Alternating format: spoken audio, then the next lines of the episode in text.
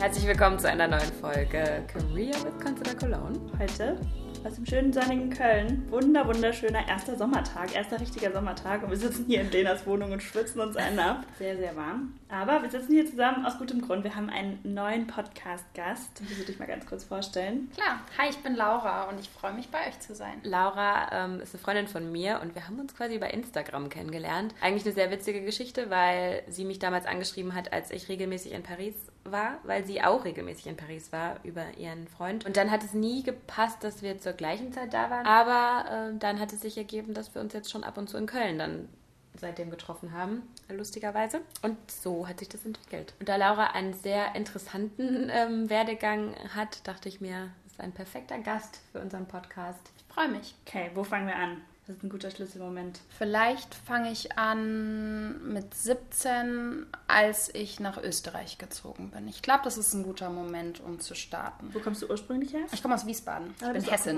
Mhm. Hessin. Hessin. Schön, ja. Guten Wein. Ja. Also ich bin mit 17 nach Österreich gezogen.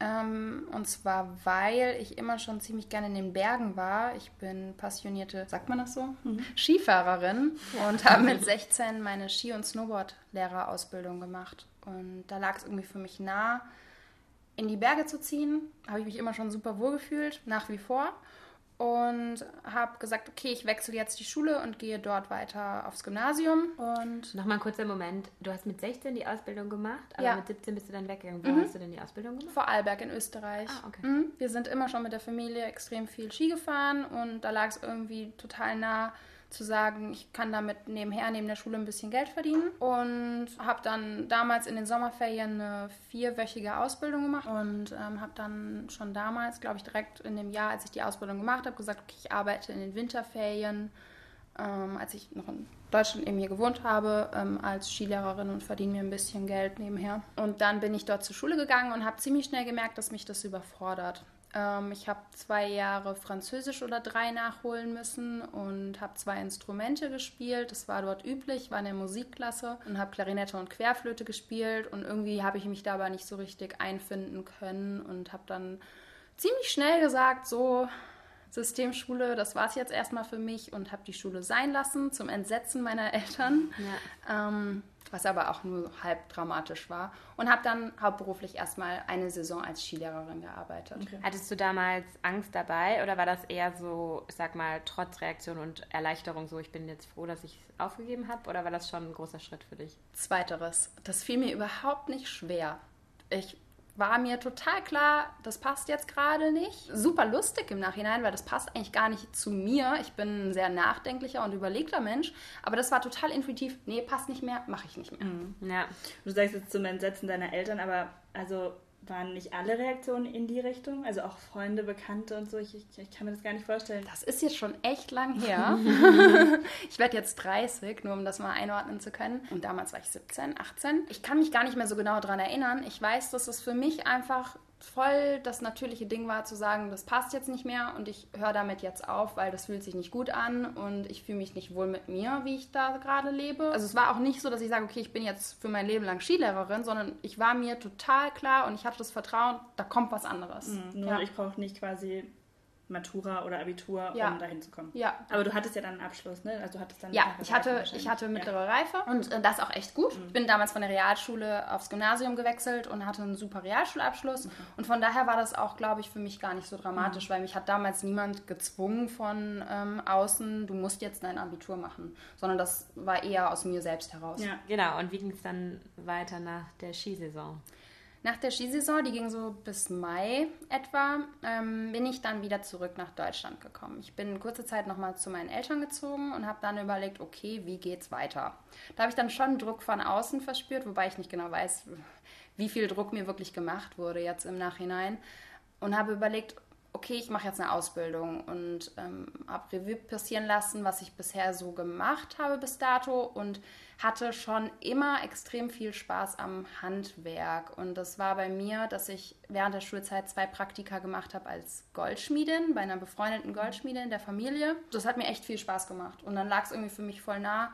Ähm, es war so die Entscheidung, okay, entweder ich gehe ins Schreinerwesen, das fand ich auch immer schon einen ganz, ganz tollen Beruf, oder in die Goldschmiederei und habe dann in Wiesbaden ziemlich schnell eine Lehrstelle als Goldschmiedin bekommen. Ich glaube, unter dem Beruf Goldschmied kann sich, können sich ganz wenige was vorstellen. Also, was man da macht mhm. und so, wie man da reinkommt, was man lernt in der Ausbildung mhm. und so. Tatsächlich ist Goldschmiedin oder Goldschmied ein ziemlich alter Beruf und mhm. Goldschmiede bauen tatsächlich aus Edelmetallen einfach ähm, Schmuck. Zum einen Silber, aber auch Platin und Gold, wie der Name schon sagt. Und das sind alles natürlich sehr hochpreisige Materialien und es ist im Gegensatz zum Modeschmuck, den wir ja alle ähm, verfügbar haben, so in unserem Alltag und äh, den man auch heute eher äh, trägt, weil es natürlich preisgünstiger ist, die Alternative und das traditionelle Handwerk dahinter. Und wir fertigen wirklich jegliche Schmuckstücke von kleinen Kettchen über Eheringe, über ähm, Armbänder, den Schmuck selbst. Also es ist dann ja schon auch das Schmuckstück herstellen, aber wahrscheinlich so wie beim Modedesign zum Beispiel auch, dass die Idee und ja. das Design so ja auch vom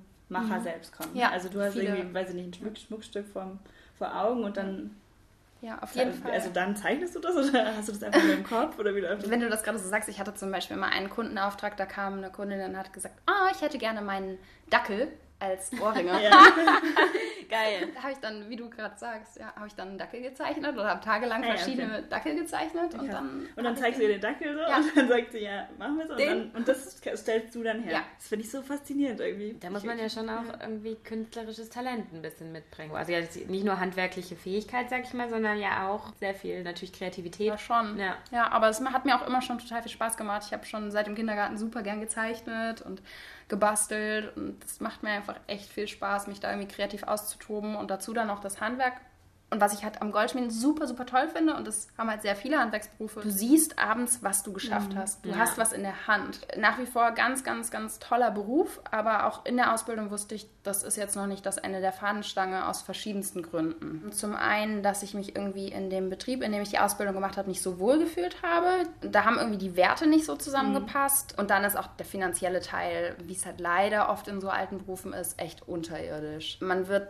sehr, sehr, sehr schlecht bezahlt. Ich habe im vierten Lehrjahr 220 Euro, glaube ich, waren es, ähm, be bekommen.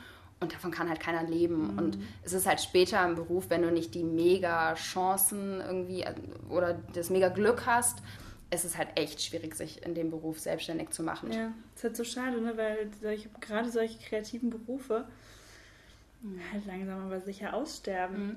Ja, das stimmt auf jeden Fall. Ich finde das auch total traurig, aber es ist auch ähm, und ich trage auch selbst Modeschmuck. Es ist halt auch einfach wirklich schwierig, heutzutage noch Leute zu finden, die das schätzen, honorieren, mhm. aber auch zahlen ja, können. Klar. Und ich bin total dankbar für die Ausbildung. Es war für mich während der gesamten dreieinhalb Jahre nie eine Chance das, oder eine Option, es nicht zu machen. Aber es war für mich irgendwie schon immer klar, okay, danach geht's weiter. Mhm. Aber ich meine, es ist ja insofern schon das Richtige gewesen, dass du es jetzt immer noch nebenher machst, ne? Ja. Also du, du, du machst es nach wie vor. Ja, ich habe damals nach der Ausbildung eine komplette Werkstatt von einer befreundeten Goldschmiedin aufgekauft, die aufgehört hat, die hat das Handwerk aufgegeben und hat gesagt, ähm, sie macht jetzt was anderes, ich weiß gar nicht mehr was. Ich glaube, sie war mehrfache Mama und hat sich einfach komplett zurückgezogen aus dem Bereich. Und ich habe alles wirklich mit Edelmetallen, mit Werkzeugen und das finde ich auch ganz toll. Das hat so einen Charme, wenn du schon merkst, boah, das ist schon irgendwie seit Jahrzehnten, ich glaube, sie hat es sogar aufgekauft, schon irgendwie in der Hand von einem Goldschmied. Hammer. Toll. Ich stehe ja. da total drauf. Ja. Ich finde das ganz, ganz toll und ähm, auch sehr dekorativ in meiner Wohnung.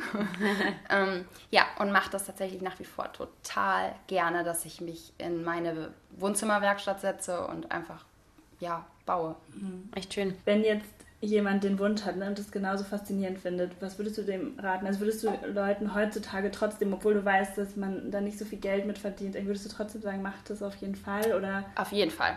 Ich würde auf jeden Fall sagen, äh, tatsächlich haben mich auch schon super viele Leute angesprochen und gesagt, äh, ich finde Goldschmieden so cool. Entweder habe ich gesagt, kommt zu mir und äh, probiert euch einfach mal aus. Ich zeige euch ein bisschen was und bringe euch generell das Handwerk ein bisschen mhm. näher, aber auf jeden Fall machen. Ich denke, wenn man für irgendwas brennt und gerade für, für so ein Handwerk, mhm.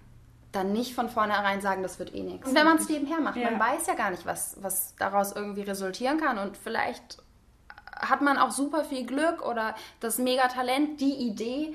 Man kann, finde ich, selten hinter die Kurve gucken und wissen, was daraus resultiert. Mhm. Also auf jeden Fall machen. Und es ist wirklich ein ganz, ganz toller Beruf. Du meintest ja, du hattest währenddessen schon das Gefühl, es soll noch irgendwo anders hingehen. Mhm. Wusstest du schon wohin? Oder wusstest du einfach nur so, okay, das ist es jetzt hier nicht? Es war für mich klar, ich möchte studieren. Es war für mich überhaupt nicht klar, was ich studieren möchte. Aber wo kam dann auf einmal der Impuls her, wenn du ja jetzt also vorher eigentlich die Schule, also das mhm. Abitur mhm. abgebrochen hast, weißt du, wo das herkam oder kam es einfach so aus dir? Es kam komplett aus mir, aber ähm, auch aus der Motivation heraus, ich möchte meinen Kopf nochmal anders gebrauchen. Ich weiß nicht, ob das was damit zu tun hat, dass ich mir irgendwie selbst was beweisen will, keine Ahnung, oder wollte. Mhm. Aber ich hatte einfach wirklich Lust, dieses typische Studentenleben auch zu erleben. Also ich weiß nicht, voll viele Freunde von mir damals haben studiert, mein mhm. Freund hat studiert und ich fand das so cool, vom Prinzip irgendwie dahin zu gehen und ich bin Studentin und ich habe einen Studentenausweis. Mhm. Das wollte ich auch. Wie alt warst du da zu dem Zeitpunkt? Ähm, Anfang 20. Ich habe mit 18 die Ausbildung angefangen, dann dreieinhalb Jahre und danach.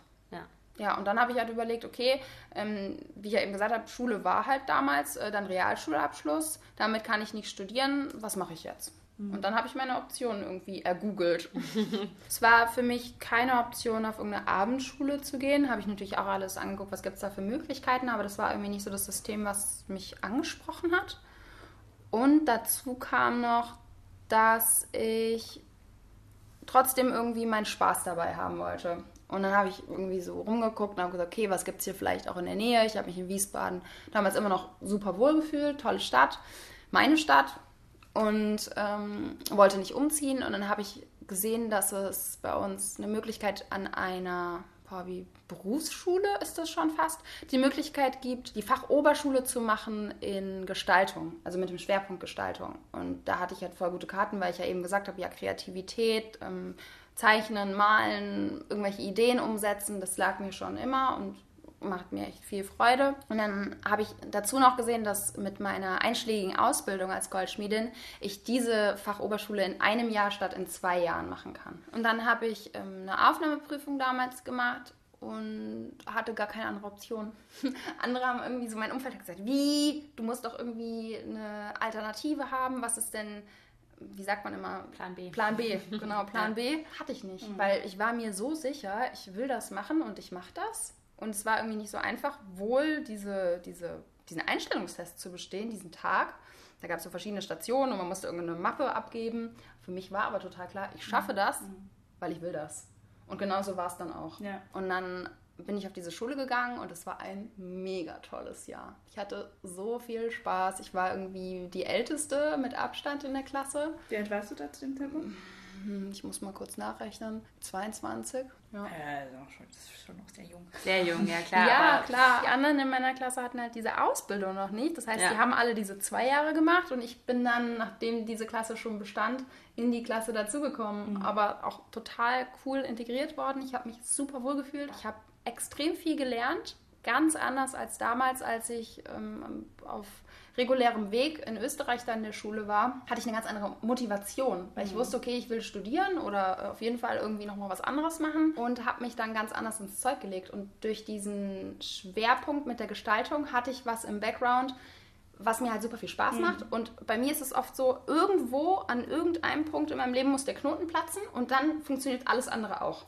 Und genau so war es. Also ich hatte Spaß in dieser Schule und war auf einmal an allen Fächern, auch in Fächern, die mir vielleicht sonst nicht so zufliegen, super. Und dann stand ich da mit meinem sehr, sehr guten Abschluss. Ich dachte, dass ich mit diesem Abschluss an FHs studieren kann und habe dann mit diesem Abschluss in der Tasche erfahren, ich glaube sogar am Tag der Zeugnisvergabe, dass ich in Hessen damit auch an Universitäten studieren kann. Und dachte mir so, okay, jetzt ist die Tür oder die Türen sind ja noch viel mehr, als ich dachte, mhm. dass sie offen stehen würden. Jetzt kann ich ja im Grunde erstmal alles machen. Und dann habe ich mich umgeguckt, okay, was könnte es sein? Und dann habe ich mich, glaube ich, für 15 verschiedene Studiengänge beworben. Das finde ich so krass, weil du, also du hattest ja das Ziel, dass du studieren willst, aber du wusstest ja nicht genau, was du studieren willst. Das finde ich so abstrakt irgendwie, ja. weil viele wollen ja irgendwas Bestimmtes studieren, beziehungsweise wollen als irgendwas Bestimmtes irgendwann mal arbeiten und mhm. studieren deshalb. Aber das ist ja so eine ganz andere, ist ja so eine ganz andere Motivation irgendwie. Für was hast du dich denn da beworben? Von Germanistik, über Lehramt, was ich eigentlich hätte gar nicht machen dürfen mit meinem Abschluss, aber ich habe super viele Motivations- oder ich weiß nicht, wie man das Empfehlungsschreiben von meinen Lehrern geschrieben bekommen, warum sie denken, dass ich die perfekte Lehrkraft wäre, sodass ich sogar da reingekommen wäre. Über Psychologie, Pädagogik, Kunstgeschichte, ich kann es dir gar nicht mehr sagen. Also es war wirklich ein Riesen, es war nicht mal eine Richtung, sondern es war einfach alles, was mich irgendwie interessiert hat. Wäre es dir egal gewesen? Nee, egal wäre es mir nicht gewesen. Und was wolltest du wirklich machen? Ich war ganz viel in der Studienberatung und dann habe ich mich in Darmstadt für Pädagogik oder Psychologie interessiert. Und ich hatte auch für beide dann die Zusage und dann war es ein Bauchgefühl. Habe mich für die Psychologie entschieden. Ich glaube halt ganz, ganz viele wollen, äh, Psych also würden gerne Psychologie studieren, aber schließen es von vornherein aus, weil sie sich denken, 1-0 schaffe ich eh nicht oder 1-1. Und dann streichst du es halt irgendwann von deiner Liste. Ja, aber das ist schade, weil das ist ähnlich wie mit dem Goldschmieden, was ich eben gesagt habe. Wenn du eine Leidenschaft verspürst in dir, dann versuch dem nachzugehen. Ich habe zum Beispiel auch Kommilitonen, da hat man am Anfang nicht drüber geredet, was ich auch total schade finde.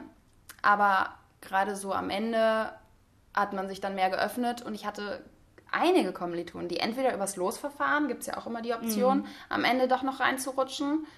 Und da waren auch wirklich Durchschnitte von 2,5 teilweise dabei. Wobei das jetzt auch nicht werten sein soll, sondern es ist einfach in der Psychologie leider sehr, sehr schwierig reinzukommen, so unfair das ist. Ich habe auch Freunde bei mir gehabt, dann Kommilitonen, die sich eingeklagt haben. Also das ist auch, finde ich, eine Option, die man nicht verurteilen sollte, sondern wenn man wirklich in sich diese Leidenschaft verspürt und sagt, ich weiß, dass ich das machen möchte oder irgendwas ist in mir, das schreit danach, ich will Psychologie, Medizin, Jura, whatever studieren und ich komme aber nicht rein, probier's. Es gibt immer irgendwie einen Weg. Ja, auf jeden Fall. Äh, ich kenne auch einige, die halt auch komplett über Umwege in dem Studium gelandet sind. Bei dir war es ja auch ein kleinerer Umweg, aber du hattest natürlich trotzdem auch super Noten. Ich kenne aber auch Leute, die gar nicht so gute Noten hatten und die dann übers Ausland da reingekommen sind. Aber ich kenne halt tatsächlich auch leider Leute, die dann aufgegeben haben irgendwann. ja, Weil es ist natürlich irgendwie, also ja, es gibt Möglichkeiten, aber da muss man schon wissen, wofür man das macht und das halt so klar. richtig wollen. und es ist ja nun halt auch ein sehr anspruchsvolles Studium. Also ich meine, es ist natürlich auch nicht ohne. Ja, also für mich ist, glaube ich, die Hauptvoraussetzung, die man mitbringen sollte,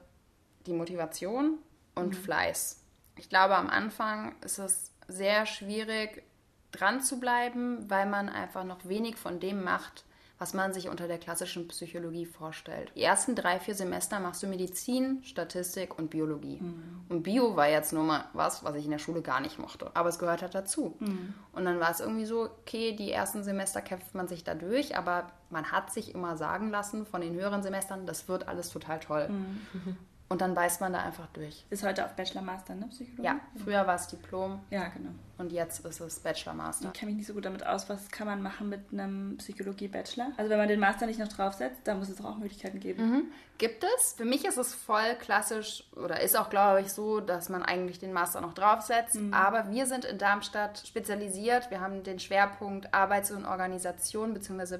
Personalpsychologie. Ähm, das heißt auf die Wirtschaft. Und da kannst du schon, wenn du durch einstellige Praktika dich irgendwie ja, vorspezialisiert hast, in großen Unternehmen reinkommen oder auch in kleineren Start-ups. Da gibt es auf jeden Fall schon Möglichkeiten. Ich denke, viele wissen auch, dass es dann schwierig ist, einen Masterplatz zu bekommen. Dafür ist die Psychologie ja auch bekannt. Das ist nämlich nochmal so eine fiese Geschichte. Man kommt nur mit 1,1, 1,2, 1,0er Abi überhaupt rein oder eben über solche Dinge, ähm, eben wie Einklagen, Losverfahren oder auch wie ich mit meinem Abschluss. Und dann brauchst du aber, um Masterplatz zu bekommen, nochmal ähnliche Noten. Und da habe ich viele Kommilitonen gehabt, die einfach ähm, 1,8er, 1,7er, teilweise auch 1,5. Die haben teilweise zwei Jahre gewartet, um einen Masterplatz zu bekommen. Das läuft dann wiederum so, dass man Wartesemester Ja. Oder wirklich in eine Stadt muss, die nicht so beliebt ist. Und ich hatte aber wieder mal mega Schwein, was ich auch vorher nicht wusste. In Darmstadt hast du, und ich kenne das von keiner anderen Uni, und nicht nur für Psychologie, sondern generell an der TU, eine Masterplatzgarantie. Und das war für mich damals super cool. Ja, voll gut. Und dann habe ich den Master angefangen. Ja. fertig gemacht jetzt inzwischen. Ja, oder? ich bin jetzt fertig seit Ende Januar. ja. herzlichen Glückwunsch, das ist gar nicht so lange her. Ja. Vielen Dank. Es fühlt sich auch noch sehr frisch an. Was ist jetzt der aktuelle Stand quasi? Vielleicht können wir darauf noch kurz zu sprechen kommen. Klar. Ich habe während meinem Studium vier verschiedene Praktika gemacht. Wir haben so Pflichtpraktika, das ist, glaube ich, auch ganz regulär normal im Psychologiestudium. Und auch da habe ich mich wieder total breit gefächert, wie mit den Studiengängen. Und habe zwei Praktika gemacht im Feld der Arbeits- und Organisation in großen Unternehmen. Einmal in der Personalentwicklung und einmal im Talentmanagement. Und aber auch in der Erwachsenenpsychiatrie und in einer Kinder- und Jugendpsychiatrischen Praxis. Und habe da gemerkt, dass mir vor allem das klinische Arbeiten total viel Spaß macht mit den Menschen und habe mir irgendwie aber schon während des Studiums immer gesagt, so und jetzt reicht's mal. so viele Irrwege irgendwie gegangen oder die äh, vermeintliche Irrwege, die mhm. eigentlich gar keine sind, aber ähm, nicht den straighten Weg, wie er vielleicht klassischerweise von der Gesellschaft ja am liebsten gesehen wird. Ich weiß nicht, wie man es am besten ausdrückt. Und habe dann gesagt, okay, auf keinen Fall mache ich noch die Therapeutenausbildung. ja, vielleicht sollte man das noch kurz erklären, weil ich glaube, Leute, die sich noch nicht damit befasst mhm. haben, wissen das vielleicht gar nicht, dass man nach dem Psychologiestudium nicht sofort als Psychotherapeut arbeiten kann, sondern dafür nach dem Studium im Anschluss noch eine sehr langwierige und auch teure Ausbildung nötig ist. Also du bist nach deinem Master, auch nicht nach dem Bachelor, sondern nach dem Master bist du, hast du den Titel Psychologe. Weil du ja auch eben gefragt hast, was kann man nach dem Bachelor machen. Mhm. Du kannst auf jeden Fall arbeiten, vor allen Dingen in großen Konzernen, im Arbeits- und Organisationsbereich, aber du bist kein Wenn man es, ja, nee, nicht nur nicht kein Therapeut, sondern du bist auch kein Psychologe. Mhm. Du hast einen Bachelor in Psychologie, aber du bist kein Psychologe. Und ähm, mit dem Master bist du Psychologe, aber noch kein Psychotherapeut. Und du hast super viele Optionen, was du machen kannst als Psychologe. Du kannst zur Polizei gehen, du kannst in irgendwelchen Beratungsstellen arbeiten, du kannst in großen Unternehmen im Talentmanagement, in der Personalentwicklung, generell Personalwesen arbeiten. Also dir stehen schon wirklich die Türen mhm. offen. Auf der einen Seite ganz toll, auf der anderen Seite hat es mich in die Bredouille gebracht, dass ich wieder nach dem Studium nicht wusste, okay, wo geht's denn jetzt hin? Und ich habe aber eben schon angedeutet, dass ich gesagt habe, ich möchte nicht die Psychotherapeutenausbildung machen, obwohl ich während der Praktika gemerkt habe, dass es mir total liegt und super viel Spaß macht. Vor allen Dingen in der Kinder- und Jugendpraxis habe ich gemerkt, dass ich noch nie so gern gearbeitet habe wie in dem Bereich. Ich wollte abends am liebsten gar nicht nach Hause gehen, weil mir die Arbeit mit den Kindern so viel Spaß gemacht hat.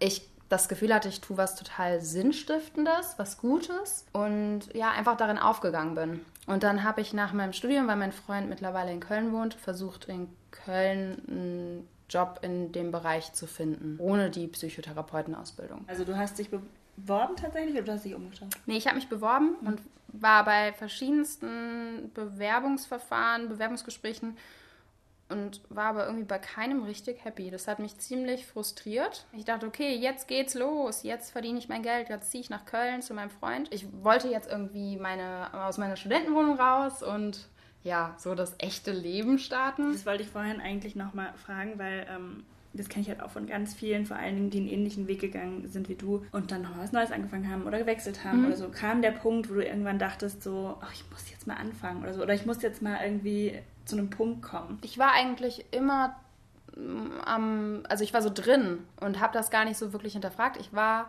oder bin ein extrem zielstrebiger und ehrgeiziger Mensch und habe immer so diesem Ende des Studiums hingefiebert. Mhm. Und darauf habe ich mich extrem gefreut. Das war so mein Meilenstein im Kopf. Aber dass ich irgendwie was bereut hätte, das, also überhaupt nochmal zu studieren, der Punkt kam nie. Mhm. Ich war immer total froh und ich finde auch das Studium ganz toll ich habe da echt viel Freude gehabt. Ich habe nämlich auch immer so eher so die Erfahrung gemacht, du bereust es eher, wenn du es nicht machst. Also diese ganzen Ängste und Zweifel, die man eventuell manchmal vorher hat, warum man dann, warum man sich überlegt, es vielleicht nicht zu tun, überwiegen am Ende eigentlich nicht. Mm -mm. Also bei allen, die gewechselt haben oder die aufgehört haben oder nochmal was drauf gemacht haben, die haben es eigentlich, also ich kenne niemanden, der das so richtig bereut hat. Nee, es kam bei mir im Studium der Punkt, wo ich gemerkt habe, dass ich ausgebrannt bin, weil es eben ein sehr anspruchsvolles mhm. Studium, lernintensives Studium ist, glaube ich, ist besser zu sagen. Anspruchsvoll ist ja immer total subjektiv, aber für mich war es einfach sehr lernintensiv, sehr zeitintensiv und durch diese vier Praktika habe ich mir auch mein, ja, meine Semesterferien immer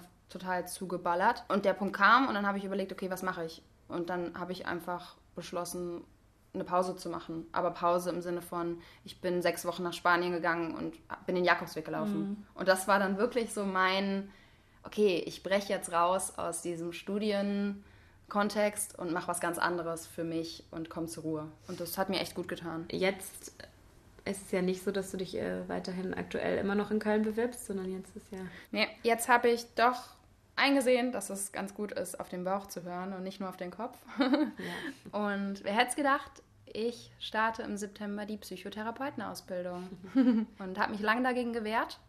Wieder nur ich mich gegen mich selbst und freue mich jetzt aber ziemlich auf die Zeit und bin super gespannt, wie das wird. Total voller Vorfreude wirklich und gehe jetzt das nächste Projekt an. Und ich finde das super, super cool. Herzlichen Glückwunsch zum Ausbildungsplatz. das ist ja aber nicht das Einzige, was du jetzt aktuell machst. Nee. Ich habe schon während meines Studiums als Ausgleich das Yoga gefunden für mich und habe, puh, ich glaube, vor sieben Jahren, nee, sogar schon länger, vor neun Jahren angefangen, Yoga zu machen und bin da ziemlich begeistert dahinter und habe zum Studienabschluss, weil meine, mein Umfeld, mein persönliches natürlich auch sieht, wie ich darin aufgehe, mir eine Yogalehrerausbildung geschenkt und arbeite in Wiesbaden in einem kleinen Yogastudio, was ich auch irgendwie letztes Jahr erst ja, für mich entdeckt habe, dieses Yoga-Studio. Das ist das Yoga-Lover-Studio in Wiesbaden. Unbezahlte Werbung. Ja, da mache ich jetzt meine 200er Yogalehrerausbildung. Zwei Monate geht die? Nee, 200 Stunden. Ach so, ist immer so? Mm, das ist so die erste meistens, die man macht. Also es gibt so eine 75er, das ist so ein mhm. Schnupperding und dann gibt es die 200er und dann gibt es aber nochmal eine 500er und 300er und ja, aber das ist so eine ganz klassische, nicht spezialisiert, sondern das ist so die Grundausbildung. Mhm. Wie lange dauert das? Ein Jahr. Ich fange jetzt im Juni an und die nächstes Jahr im Mai ist die Abschlussprüfung. Ja, irgendwie habe ich mich dafür gar nicht so selbst entschieden, sondern das hat mich gefunden. Das habe ich zum Studienabschluss geschenkt bekommen. Und denke mir, dass man das auch extrem gut mit der Psychotherapie irgendwann vereinen kann in der Praxis. Glaube ich auch, ja. Das ist bestimmt eine sehr gute Kombi. Und wenn es nur für mich, für meine eigene Praxis irgendwie mich voranbringt, da ja. freue ich mich echt total drauf und bin gespannt, was daraus wird. Und nebenher Goldschmiedest du auch immer noch. Ja, das mache ich nebenher. Das ist immer noch was, das ähm, ja, begleitet mich in meinem Alltag. Ich baue mir gerade irgendwie eine Homepage auf nebenher und schaue mal, was daraus wird. Aber auch nichts irgendwie mit Druck im mhm. Background, sondern denke mir einfach, ja, dass es ein schöner Ausgleich ist. Neben der Psychotherapie. Das ist natürlich so ein bisschen der Idealfall, wenn man das so ganz ohne Druck nebenher machen kann, aber trotzdem machen kann. Halt. Ja, wenn du jetzt so zurückblickst, ähm, gibt es doch vielleicht irgendwas, wo du sagst, das hätte ich vielleicht im Nachhinein ein bisschen anders gemacht oder es gibt irgendwas, was ich bereue oder wo ich im Nachhinein anderen Leuten vielleicht raten würde, es anders zu machen? Das Einzige, was ich wirklich bereue, wenn ich zurückdenke, ist nicht etwa, dass ich die Schule geschmissen habe, auch wenn vielleicht viele Eltern die Hände über dem Kopf zusammenschlagen, wenn sie es hören würden. Das Einzige, was ich bereue, ist der Druck, den ich mir selbst gemacht habe während meines Studiums. Dieses verkrampfte, ich muss aber und ich will und das ist überhaupt nicht nötig. Und ich glaube, dass man sich dadurch nur selbst oder ich habe es mir dadurch unnötig schwer gemacht. Das wäre auch ohne gegangen.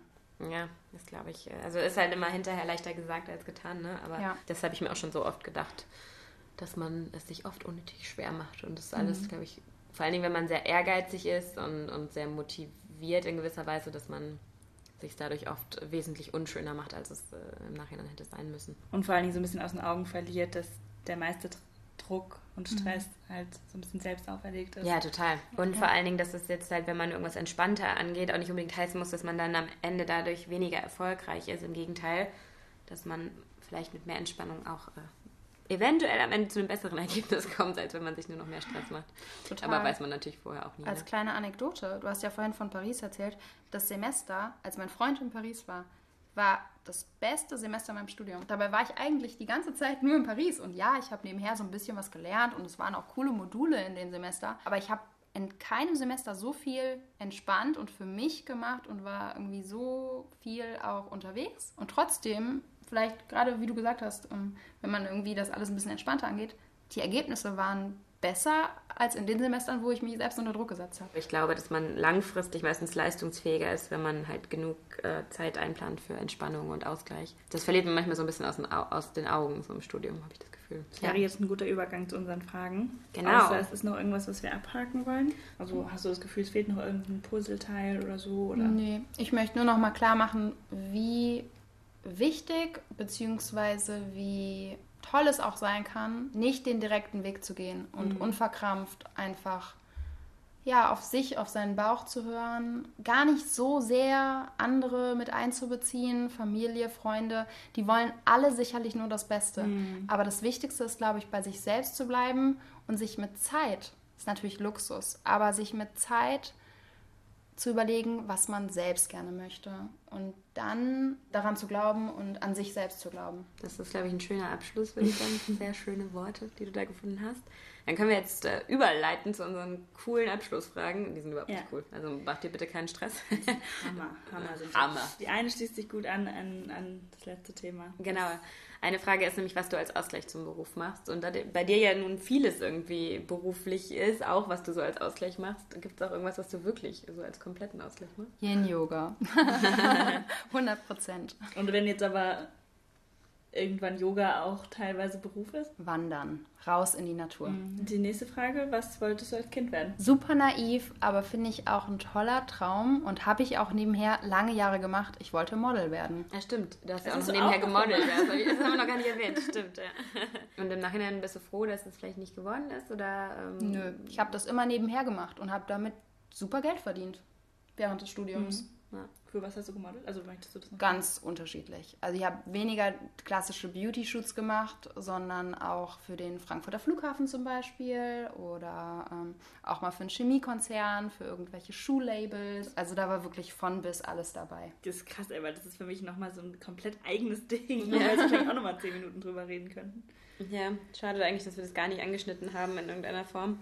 Äh, Weil das ist ja eigentlich auch sehr spannend. Können wir vielleicht mal nochmal jemand äh, zu einladen, auch zum Model-Dasein. ist bestimmt auch sehr interessant. Mhm, für viele, glaub ich auch. Ähm, und dann als Abschluss haben wir vielleicht auch schon ein bisschen angeschnitten, ähm, aber finde ich, passt immer ganz gut am Ende. Was bedeutet es für dich, erfolgreich in deinem Beruf zu sein? Zu lieben, was ich mache, beziehungsweise nicht jeden Tag und zu jeder Stunde lieben zu müssen, was ich mache, aber für mich ist es wichtig, was Sinnerfülltes für mich persönlich zu machen, das Gefühl zu haben, ich tue was Gutes für mich, aber auch für die Gesellschaft. Das war schön. Ja, sehr schön gesagt. Schön zum Abschluss. Falls ihr noch weitere Fragen habt, falls ihr gerne nochmal mit Laura quatschen möchtet in irgendeiner Form, wir verlinken ihren Instagram-Account mal irgendwo, wo wir es verlinken können. Ansonsten Ja. sagen wir ihn nicht nochmal kurz an. www.instagram.com slash Viva Himbeere. Viva, V-I-V-A, Himbeere, wie man die Himbeere schreibt.